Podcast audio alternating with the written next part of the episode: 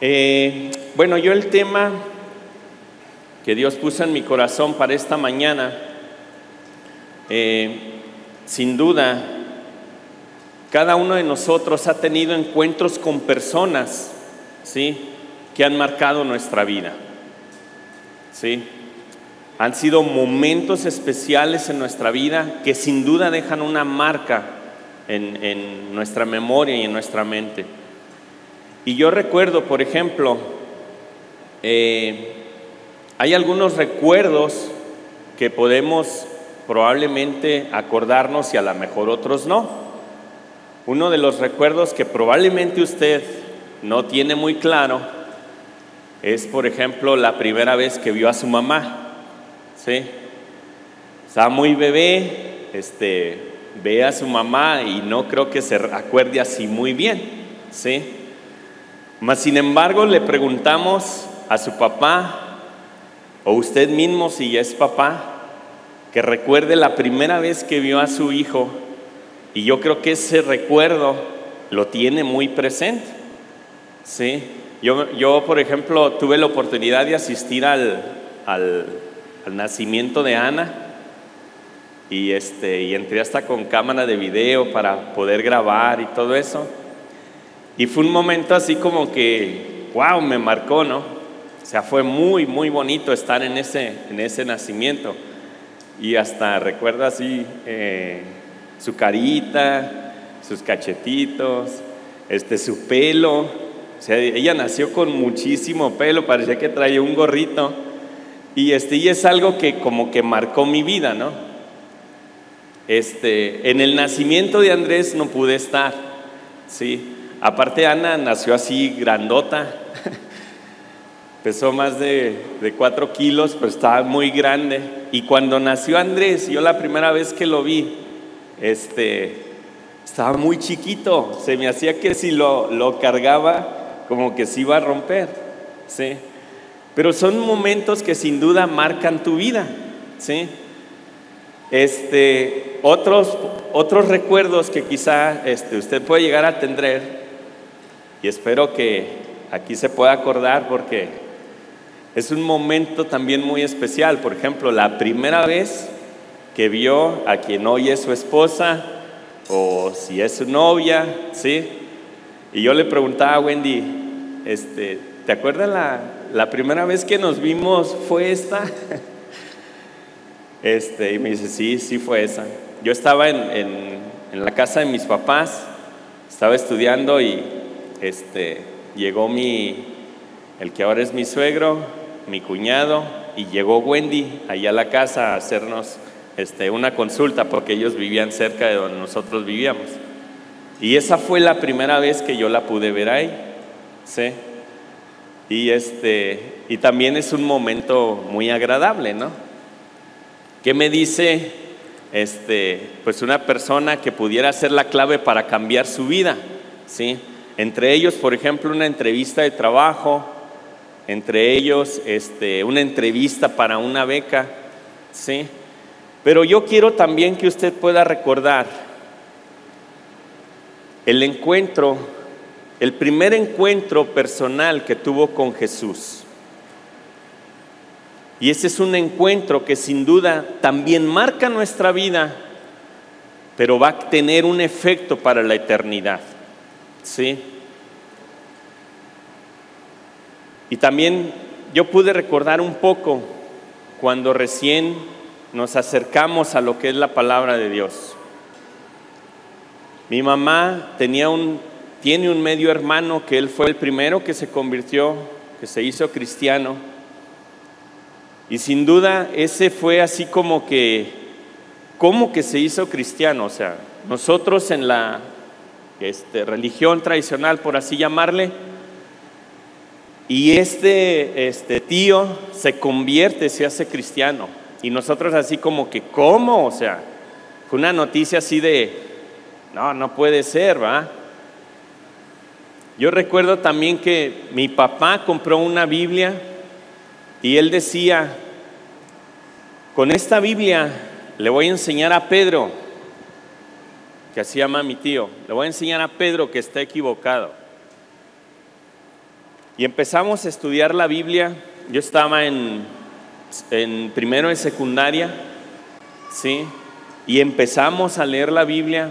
Y uno de los primeros versículos que yo pude aprender fue Jeremías 29, 13, que dice, y me buscaréis y me hallaréis, porque me buscaréis de todo vuestro corazón.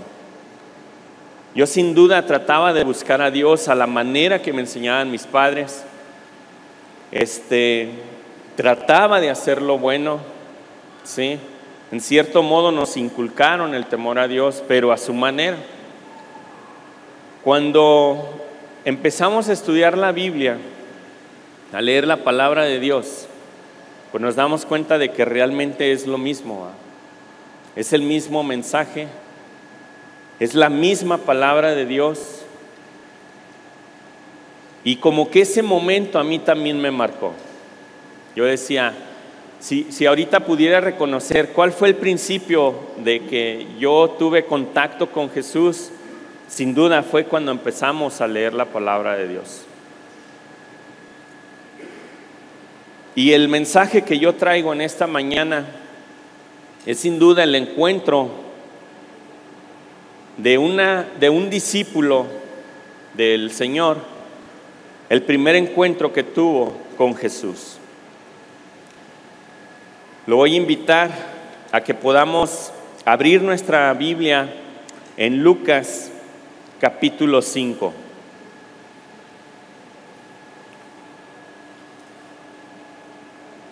Es el primer encuentro de un hombre común y corriente que tuvo un encuentro transformador con Cristo. Este encuentro es entre Jesús y hasta quien en ese momento se llamaba Simón. ¿Lo tiene en su, en su Biblia? Si me pueden ayudar también a, a poderlo proyectar, de favor, Lucas 5, y vamos a tener ahí nuestra lectura.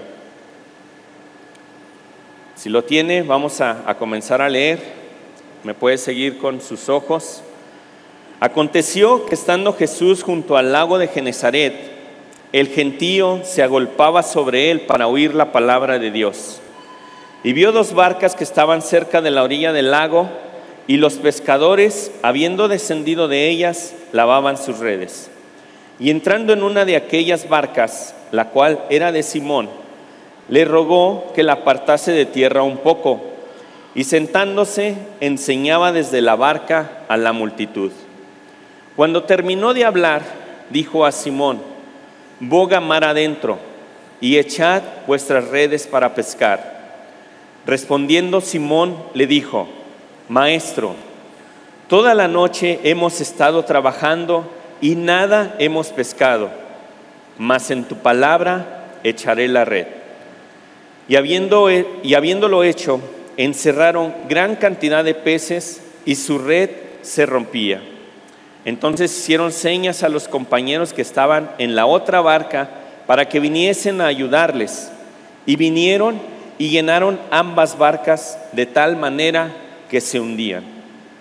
Viendo esto, Simón Pedro cayó de rodillas ante Jesús diciendo, apártate de mí, Señor, porque soy hombre pecador. Porque por la pesca que habían hecho, el temor se había apoderado de él y de todos los que estaban con él. Y asimismo de Jacobo y Juan, hijos de Zebedeo, que eran compañeros de Simón. Pero Jesús dijo a Simón, no temas, desde ahora serás pescador de hombres. Y cuando trajeron a tierra las barcas, dejándolo todo, les siguieron. Vamos a orar. Señor, agradecemos en esta mañana porque tu palabra es expuesta, Señor, y sin duda trae un mensaje hacia nuestros corazones. Rogamos, Señor, que tu Espíritu Santo hable a nuestro corazón, Señor, que la semilla que se va a sembrar en esta mañana caiga en buena tierra. Señor, que estemos con un corazón dispuesto no solo a oír, sino a hacer, Señor, lo que tú quieres. En tu nombre, Cristo Jesús, oramos. Amén, amén y amén. Lo pongo un poquito en el contexto de esta lectura que acabamos de tener. en el capítulo 4 de Lucas comienza este, con lo que es la tentación de Jesús, ¿sí?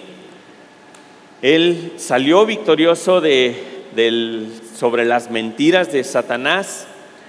Jesús inicia su ministerio en la zona de Galilea. Lo vemos ahí en el versículo 14 del capítulo 4, donde dice que era glorificado por todos los que le oían. Eh, se mueve hacia su, hacia su ciudad natal, que fue Nazaret, ¿sí? Y les predica y además les hace ver ¿sí? su corazón malvado, el cual rechazaría el mensaje que él traía. Dice ahí también que lo tomaron de la, sinagoga con la intención de matarle. ¿sí? Esto está aquí en el, capítulo 4 también, versículos 29 y 30, dice más, sin embargo, que él pasó por en medio de ellos y se fue. Un poquito más adelante tiene ya los primeros encuentros personales, ¿sí? Ahí se menciona que hay un hombre con un espíritu inmundo que estaba dentro de una sinagoga. Y esto es sorprendente, un hombre con un espíritu inmundo dentro de una sinagoga. Lo, lee ahí en el versículo 33. Dice, ahí estaba en la sinagoga un hombre que tenía un espíritu de demonio inmundo el cual exclamó a gran voz, ¿sí? Y eso también es algo que, que nos puede llamar la atención. Lo libera y como resultado de esto es que todos estaban maravillados, ¿sí? Todos se maravillan por la autoridad de su palabra, dice ahí el versículo 36. Y estaban todos maravillados y hablaban unos a otros diciendo, ¿Qué palabra es esta que con autoridad y poder manda los espíritus inmundos y salen? ¿Sí? Posteriormente, la suegra de Pedro estaba postrada con fiebre y se nota por la actitud de súplica que tienen hacia con Jesús, ya que la fiebre se consideraba que era tan fuerte que le podía costar la vida a la suegra de Pedro. Sana las multitudes, libera a muchos de demonios, sana enfermedades. Este fue el principio del ministerio de Jesús y por ende su fama se difundía por toda Galilea. Era como el boom, es, es algo nuevo, hay alguien con poder, como dice ahí el versículo 36, hay alguien que le habla a los espíritus con autoridad y salen. ¿sí? Entonces su fama se empezaba a difundir por Galilea. Venimos aquí al capítulo 5. ¿Y qué es lo que encontramos? Bueno, un poquito antes de eso. Jesús reconoce cuál era su misión aquí en esta tierra.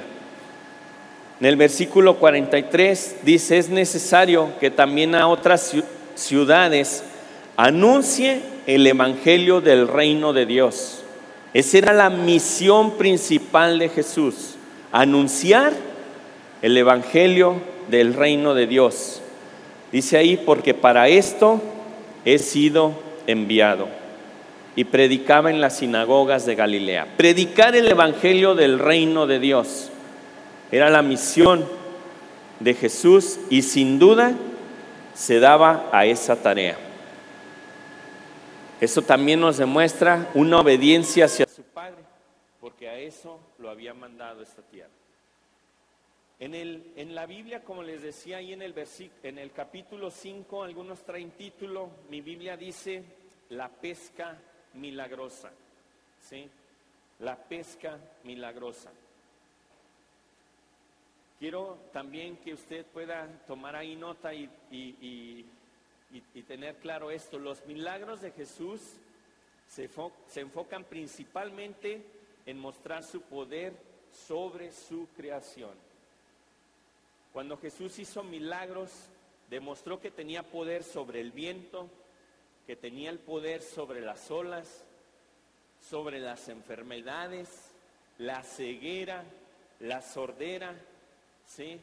No sé si usted recuerde algún otro milagro de Jesús, el poder de dar vida, la resurrección, ¿sí?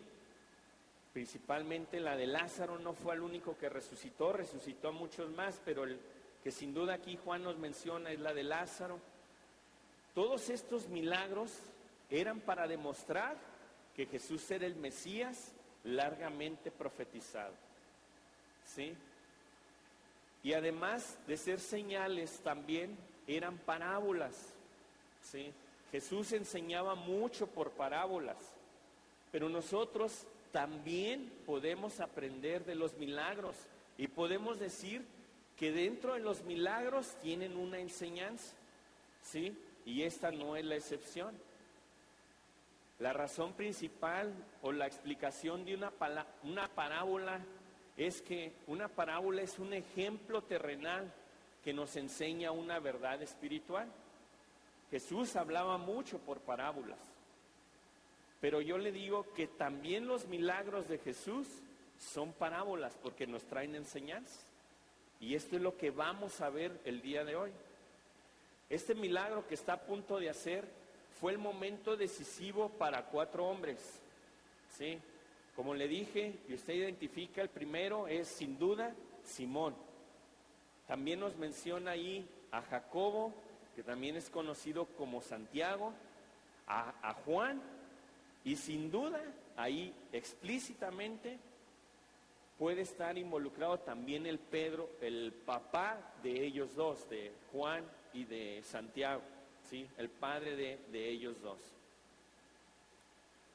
Este milagro fue el llamamiento de estos hombres para ser discípulos de Jesucristo. ¿Sí? Y es un pasaje que nos llama a cada uno de nosotros a seguir al Señor más cerca que nunca antes.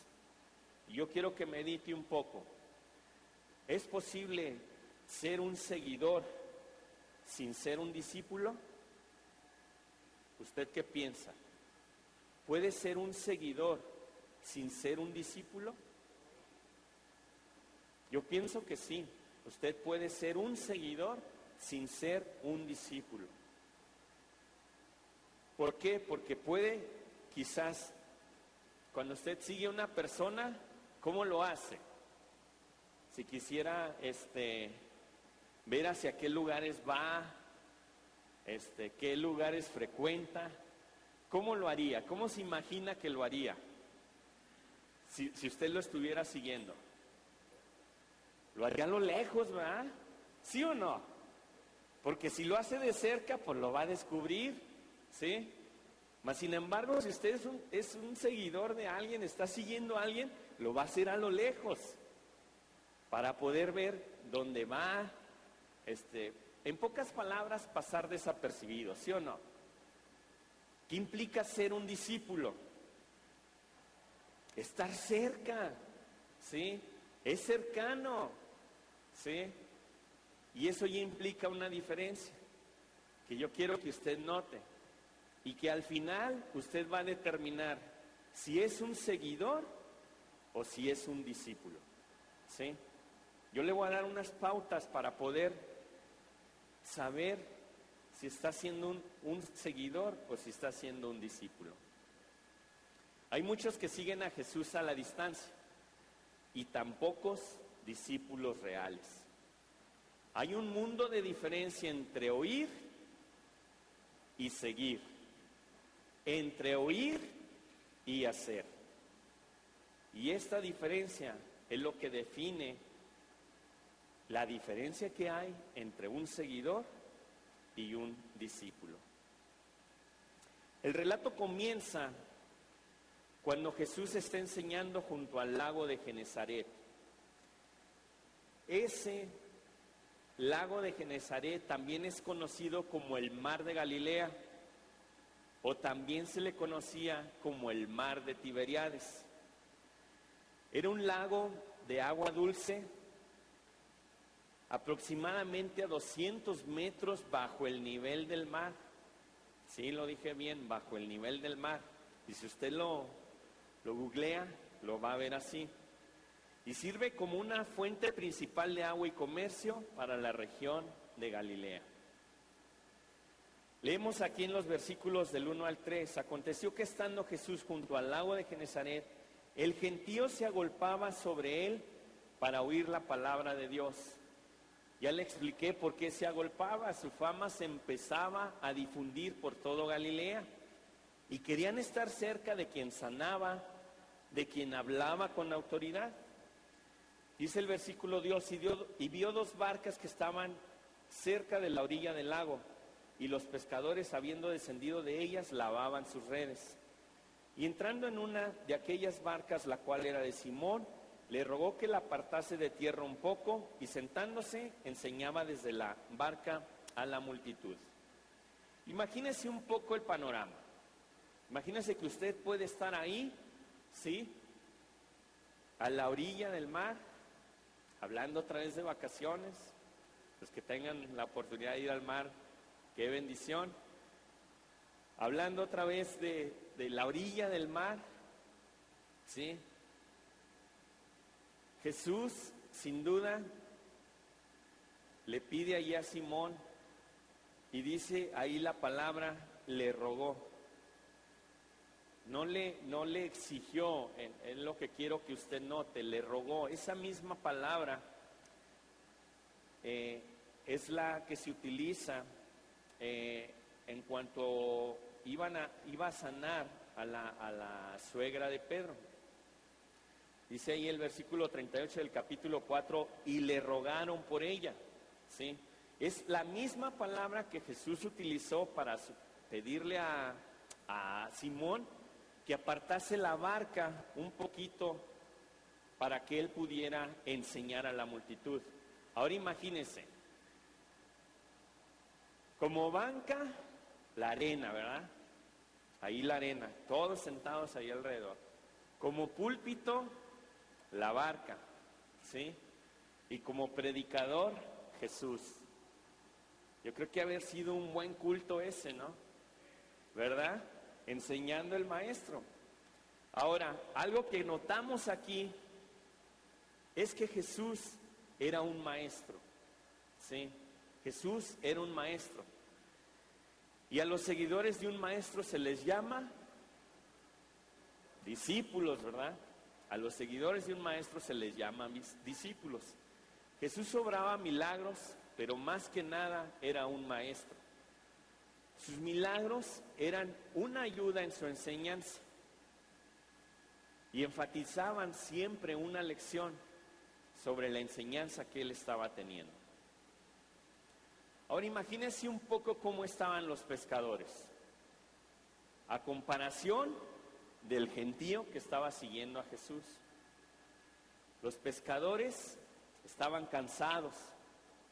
Dice ahí que habían este, tratado de pescar toda la noche. Estaban lavando las redes. ¿sí? La multitud estaba con mucho ánimo. Los, los pescadores ya estaban cansados. ¿Sí? ¿Qué más se puede imaginar de la multitud? Estaba entusiasta, o sea, estaba con mucho ánimo, como le decía. ¿Sí? Los pescadores estaban trabajando, dice ahí que estaban lavando las redes. El gentío, muy probablemente, pues ellos estaban con la expectativa de saber qué les enseñaba Jesús o qué milagro podía hacer. ¿Sí? Mas sin embargo, ahí más adelante vemos que Pedro tuvo un primer, o Simón tuvo un primer acto de obediencia. A pesar de que Jesús le rogó que moviese la barca, él obedeció y movió la barca para que él pudiera enseñar a la multitud. Y a partir de aquí le voy a dar unos principios, ¿sí? Que son para el discipulado. Vamos a ver unos principios, si usted lo quiere anotar así, principios sobre el discipulado. Y el primer principio que yo le voy a enseñar es que un discípulo responde a las instrucciones de su Señor. Un discípulo responde a las instrucciones de su Señor. El discípulo oye la palabra de Dios y hace lo que Dios dice. Leemos aquí en el versículo 4 y 5, cuando terminó de hablar, dijo a Simón, boga mar adentro y echad vuestras redes para pescar. Respondiendo Simón le dijo, Maestro, toda la noche hemos estado trabajando y nada hemos pescado, mas en tu palabra echaré la red. Mas en tu palabra echaré la red. Como le digo, un discípulo oye la palabra de Dios y hace lo que Dios le dice. En Juan 14, 15, no lo busque, dice así, si me amáis, guardad mis mandamientos. Primera de Juan 5, 3, pues este es el, el amor a Dios, que guardemos sus mandamientos.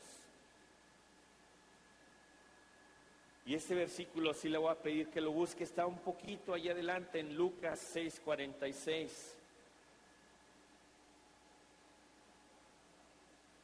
Y dice así, ¿por qué me llamáis Señor, Señor y no hacéis lo que yo digo?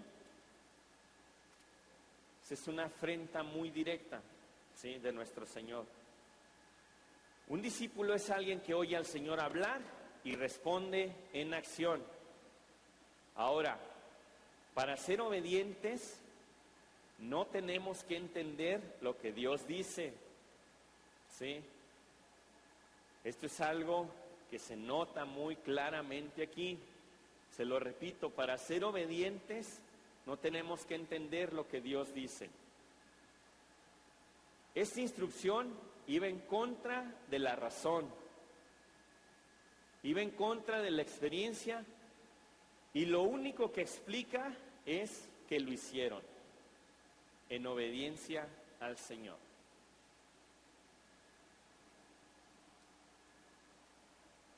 Ahora, uno no viene a la Biblia, uno no escucha predicaciones, uno no ve programas de televisión cristianos, uno no lee libros para ser un aprendiz.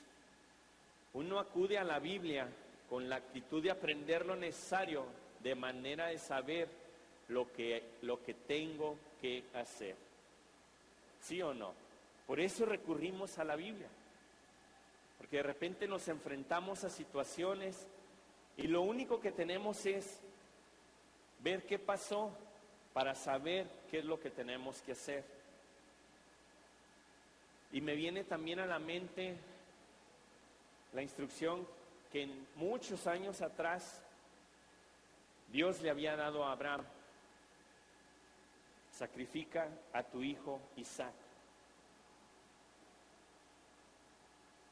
Quizás Abraham no lo entendía, mas sin embargo, él obró por fe, obedeció por fe.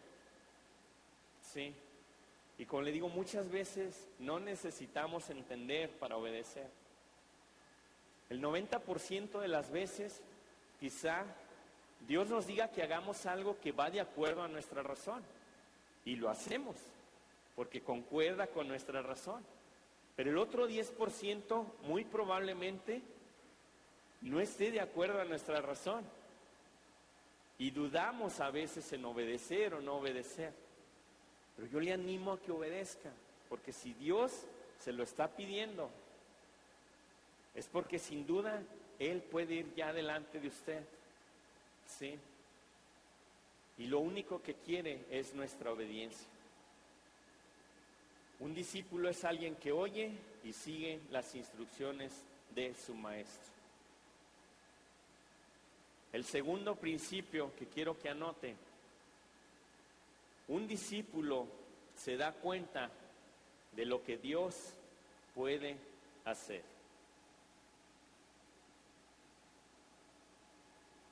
Un discípulo se da cuenta de lo que Dios puede hacer. Los discípulos tienen un sentido increíble de quién es Dios y lo que puede hacer en sus vidas. Si usted es un discípulo, está desarrollando un concepto más grande y poderoso de Dios.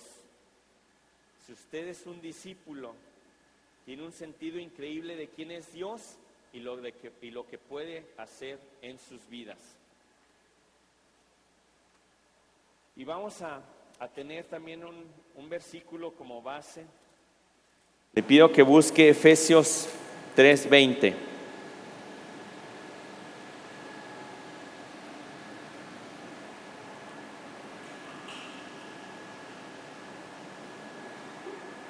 Efesios 3:20. Está proyectado y dice, y aquel que es poderoso para hacer todas las cosas mucho más abundantemente de lo que pedimos o entendemos, según el poder que actúa en nosotros. En el versículo 6 y 7 del capítulo 5 se lee, y habiendo hecho esto, encerraron gran cantidad de peces y su red se rompía. Entonces hicieron señas a los compañeros que estaban en la otra barca para que viniesen a ayudarles, y vinieron y llenaron ambas barcas de tal manera que se hundían. Si Dios dice que hay peces donde se supone que no hay ninguno, de seguro los hay. Y yo aquí quiero también que medite un poco en la comparación de la primera pesca que tuvieron estos discípulos y la segunda pesca que tuvieron. En la primera pesca, sin duda, era de noche. ¿Estará de acuerdo conmigo o no? En la primera pesca era de noche, en la segunda pesca era de día. ¿sí? Algo muy notorio también, en la primera pesca no estaba Jesús con ellos. En la segunda pesca Jesús iba con ellos. En la primera pesca los pescadores iban con mucho ánimo, quizás estaban descansados. ¿sí? Y con toda la fe así de que iban a agarrar muchos peces en la noche y no tuvieron fruto de su pesca.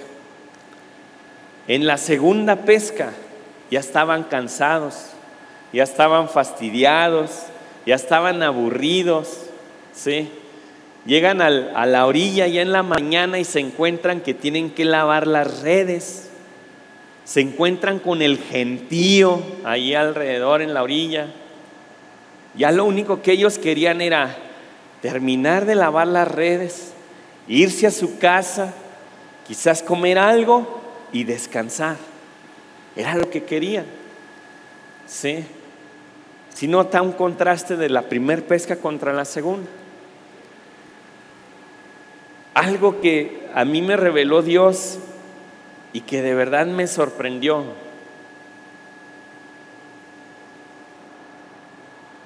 Cuando los, los pescadores llegan a la orilla, menciona ahí, en el versículo 2 al terminar, dice que lavaban sus redes. Eso implica que al menos en la segunda pesca, ¿cómo llevaban las redes? limpias, porque las habían recién lavado. Ahora, eso implica también un arma de dos filos o una de dos. Podían ellos decir, acabamos de lavar las redes, ir a pescar, ¿sí? Capaz si no agarramos nada porque es de día. ¿Quién pesca de día? Aparte, ellos pescaban a la orilla. Jesús les dijo, boga mar adentro. ¿sí? Vámonos a lo profundo. Todas las cuestiones no encajaban para poder pescar. Y todavía decían, es de día, vamos al, al este, a lo profundo del mar. ¿Sí? Acabamos de lavar las redes, estamos cansados. Todo suena ilógico. ¿Sabes qué, Pedro? O sea, vámonos, vámonos ya a descansar y en la noche lo volvemos a intentar. Mas sin embargo ellos obedecieron. Y les digo, es algo que me sorprendió, porque no es casualidad de que aquí la palabra mencione que lavaban sus redes. ¿Sí? Al menos eso lo podemos notar así buscándole o rebuscándole, ¿va? Pero es realmente Dios quien nos revela eso. Las redes iban limpias. ¿Sí? En su obediencia, ellos pudieron ver que fue algo extraordinario, que fue un milagro, que fue un poderoso milagro obrado por quien hasta en ese momento Simón le había llamado maestro. Nota esa diferencia también y lo vamos a, a estudiar porque son los dos siguientes versículos. Sin duda es algo maravilloso. Y a lo mejor usted ya lo había estudiado y ya lo había notado. Pero siempre Dios en cada pasaje nos revela algo que quiere que estudiemos o que quiere que analicemos y que sin duda nos demuestra más el carácter de nuestro Dios. Le digo de verdad, yo al estudiar este pasaje, yo no había notado eso de las redes. Y se lo comparto así, porque sin duda me sorprendió. Como tercer principio, puede anotar ahí, los discípulos están listos para lo inesperado. Los discípulos están listos para lo inesperado. Uno nunca sabe lo que va a pasar y no siempre tiene sentido.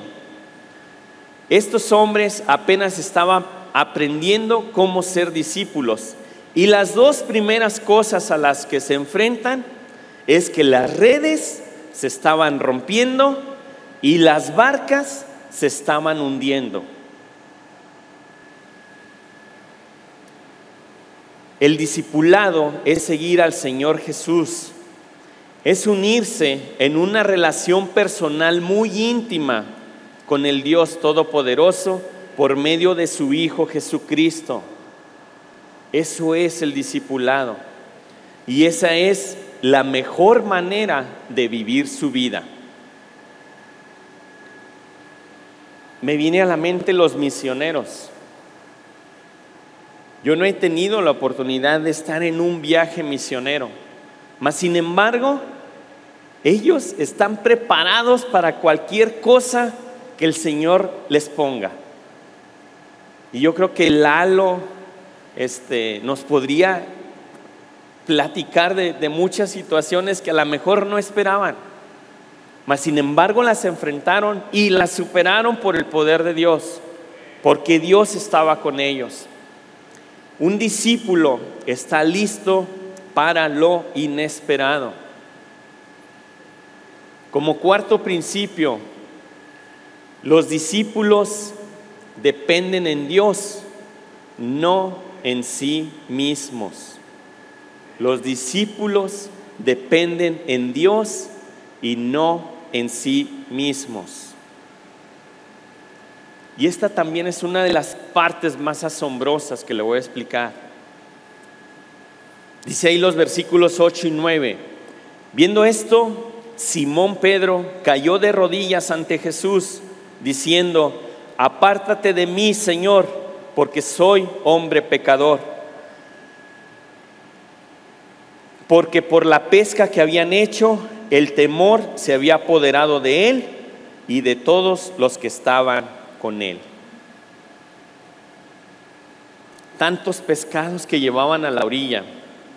Uno espera, al menos, digo, si no se ha involucrado mucho en la lectura de la Biblia, uno espera que al tener tal cantidad de peces, si lleguen a la orilla, ¿Qué se imagina que iban a hacer?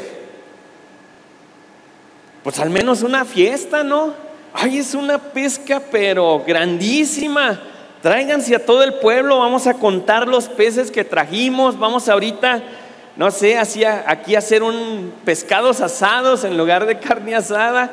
No sé, o sea, preparar algo y hacer un festín, ¿sí?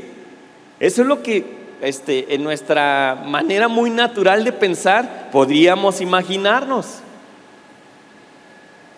Pero ¿qué es lo que pasa?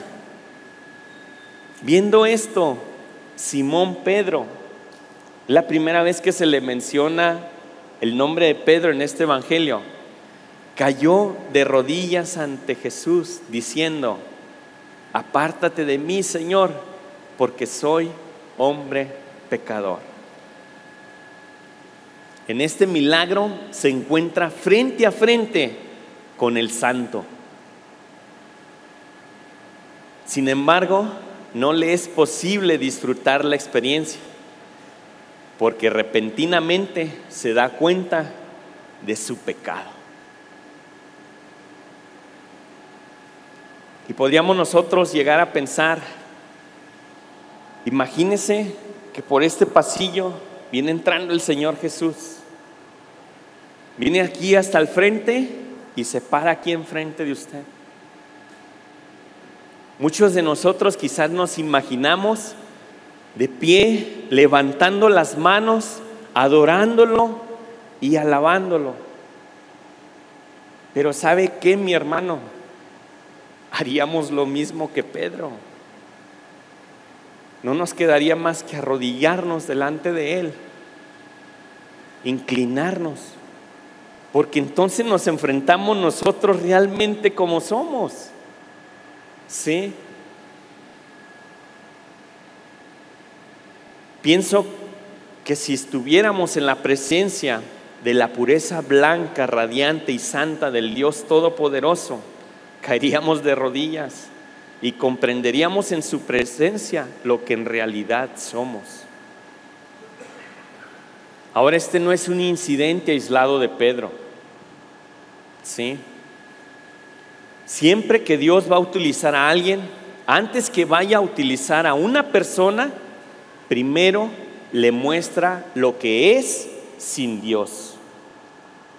Primero le muestra lo que es sin Dios. Tiene que mostrarle que si intenta ser grande para Dios, sin Dios, va a fallar. Si usted quiere ser grande sin Dios, sin duda va a fallar. ¿Por qué? Porque lo va a hacer en la carne, lo va a hacer en sus fuerzas. ¿Sí? Pero si pone a Dios en el centro de su vida y está dispuesto a ser usado por Dios, entonces esa persona puede ser utilizada por Dios. ¿Sí? Y le decía que no es, no es una actitud o una muestra solamente de Pedro caer de rodillas ante Jesús. Le pasó a Moisés. Y si quiere anótelo ahí y después lo estudia en Hechos 7, 30, 32. Con Gedeón en jueces 6, 14 al 16. Lo puede ver también con Job. Allí en Job 42, 5 dice, de oídas te había oído, mas ahora mis ojos te ven. Por tanto me aborrezco y me arrepiento en polvo y cenizo. Con Isaías Rápidamente se lo leo, Isaías, en Isaías 6:5.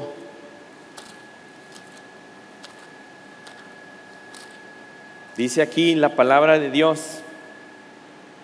Entonces dije, ay de mí, que soy muerto, porque siendo hombre inmundo de labios y habitado en medio de pueblo que tiene labios inmundo, han visto mis ojos al rey, Jehová de los ejércitos. Sin duda nota el patrón.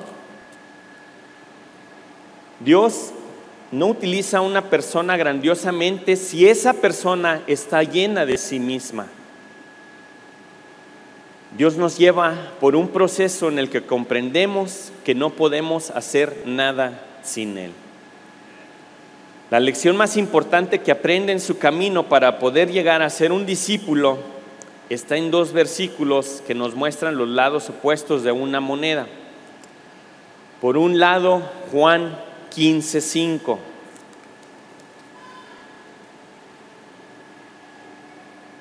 En Juan 15:5 dice así la palabra de Dios: Yo soy la vid, vosotros los pámpanos. El que permanece en mí y yo en él, éste lleva mucho fruto, porque separados de mí nada podéis hacer. ¿Cuánto? Nada. Y nada es nada. ¿Sí? Y el otro versículo, que espero que sí se lo sepa de memoria, al menos, Filipenses 4:13. Todo lo puedo en Cristo que me fortalece. Puede hacer todas las cosas con Él. Y aquí vemos quién es Dios. Vemos quiénes somos nosotros y entonces podemos determinar, no puedo hacer nada sin Él y Él puede hacer todo por medio de mí. ¿Sí? Anote eso, esto es muy, muy bonito. No puedo hacer nada sin Él y Él puede hacer todo por medio de mí. Eso es ser materia dispuesta, mi hermano. Esto es dejar trabajar a Dios a través de su vida. Voy a rendirme a Él y dejarle obrar por mi vida. Ya vamos a terminar. Quinto principio, los discípulos reconocen su tarea. En el versículo 10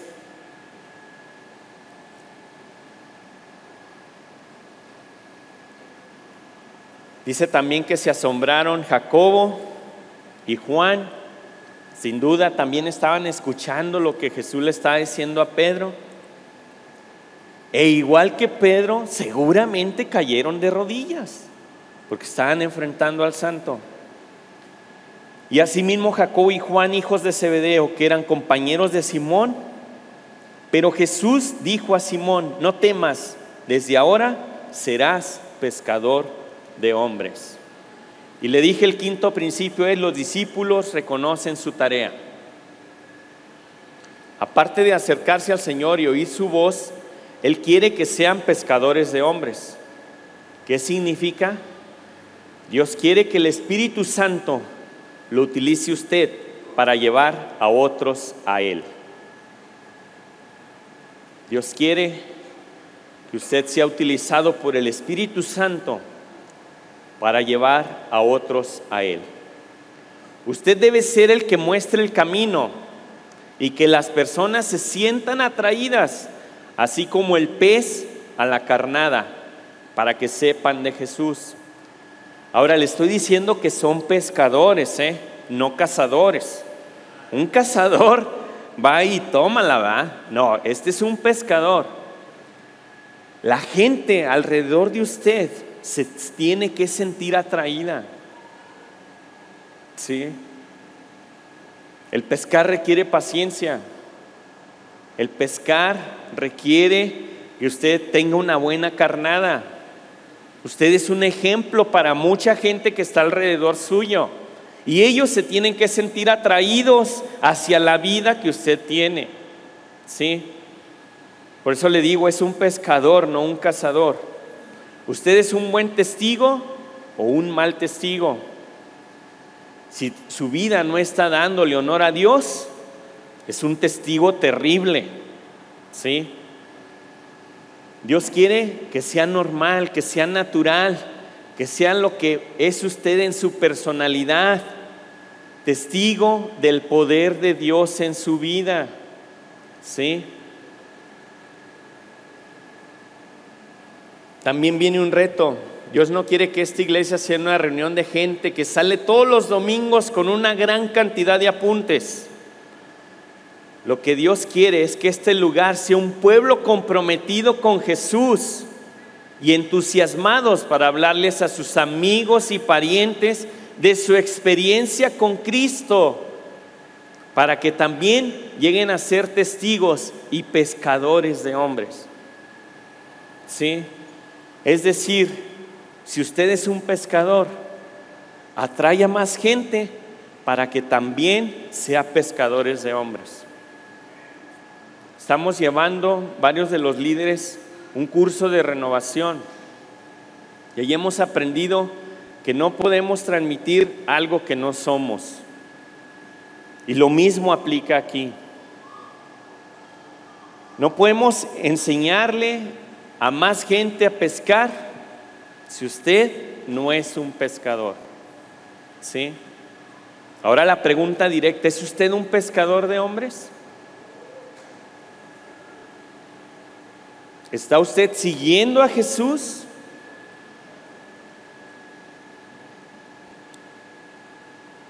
Si usted está siguiendo a Jesús, sin duda, Él le hará pescadores de hombres. El último principio, anótele ahí, creo que es el 6, ¿verdad? Principio de discipulado. Los discípulos renuncian a todo rival. Y el último versículo que nos queda es el versículo 11. Y dice así, cuando trajeron a tierra las barcas, dejándolo todo, le siguieron. ¿Por qué se imagina que, dijeron, que dejaron las barcas? ¿Por qué se imagina que dejaron las redes? ¿Por qué se imagina que dejaron la orilla del mar? porque pudieron comprender que realmente iban a ser pescadores de hombres. Y si iban a ser pescadores de hombres, no les hacía falta una barca. Si iban a ser pescadores de hombres, no les hacía falta las redes. Por eso las dejaron. Porque de ahora en adelante ellos iban a pescar hombres se entusiasmaron mucho con su nueva actividad y por eso dejaron las barcas y dejaron las redes. No las necesitaban. Dejaron todo atrás y comenzaron a seguir a Jesús. ¿Me ayuda, Suri? Ya para terminar.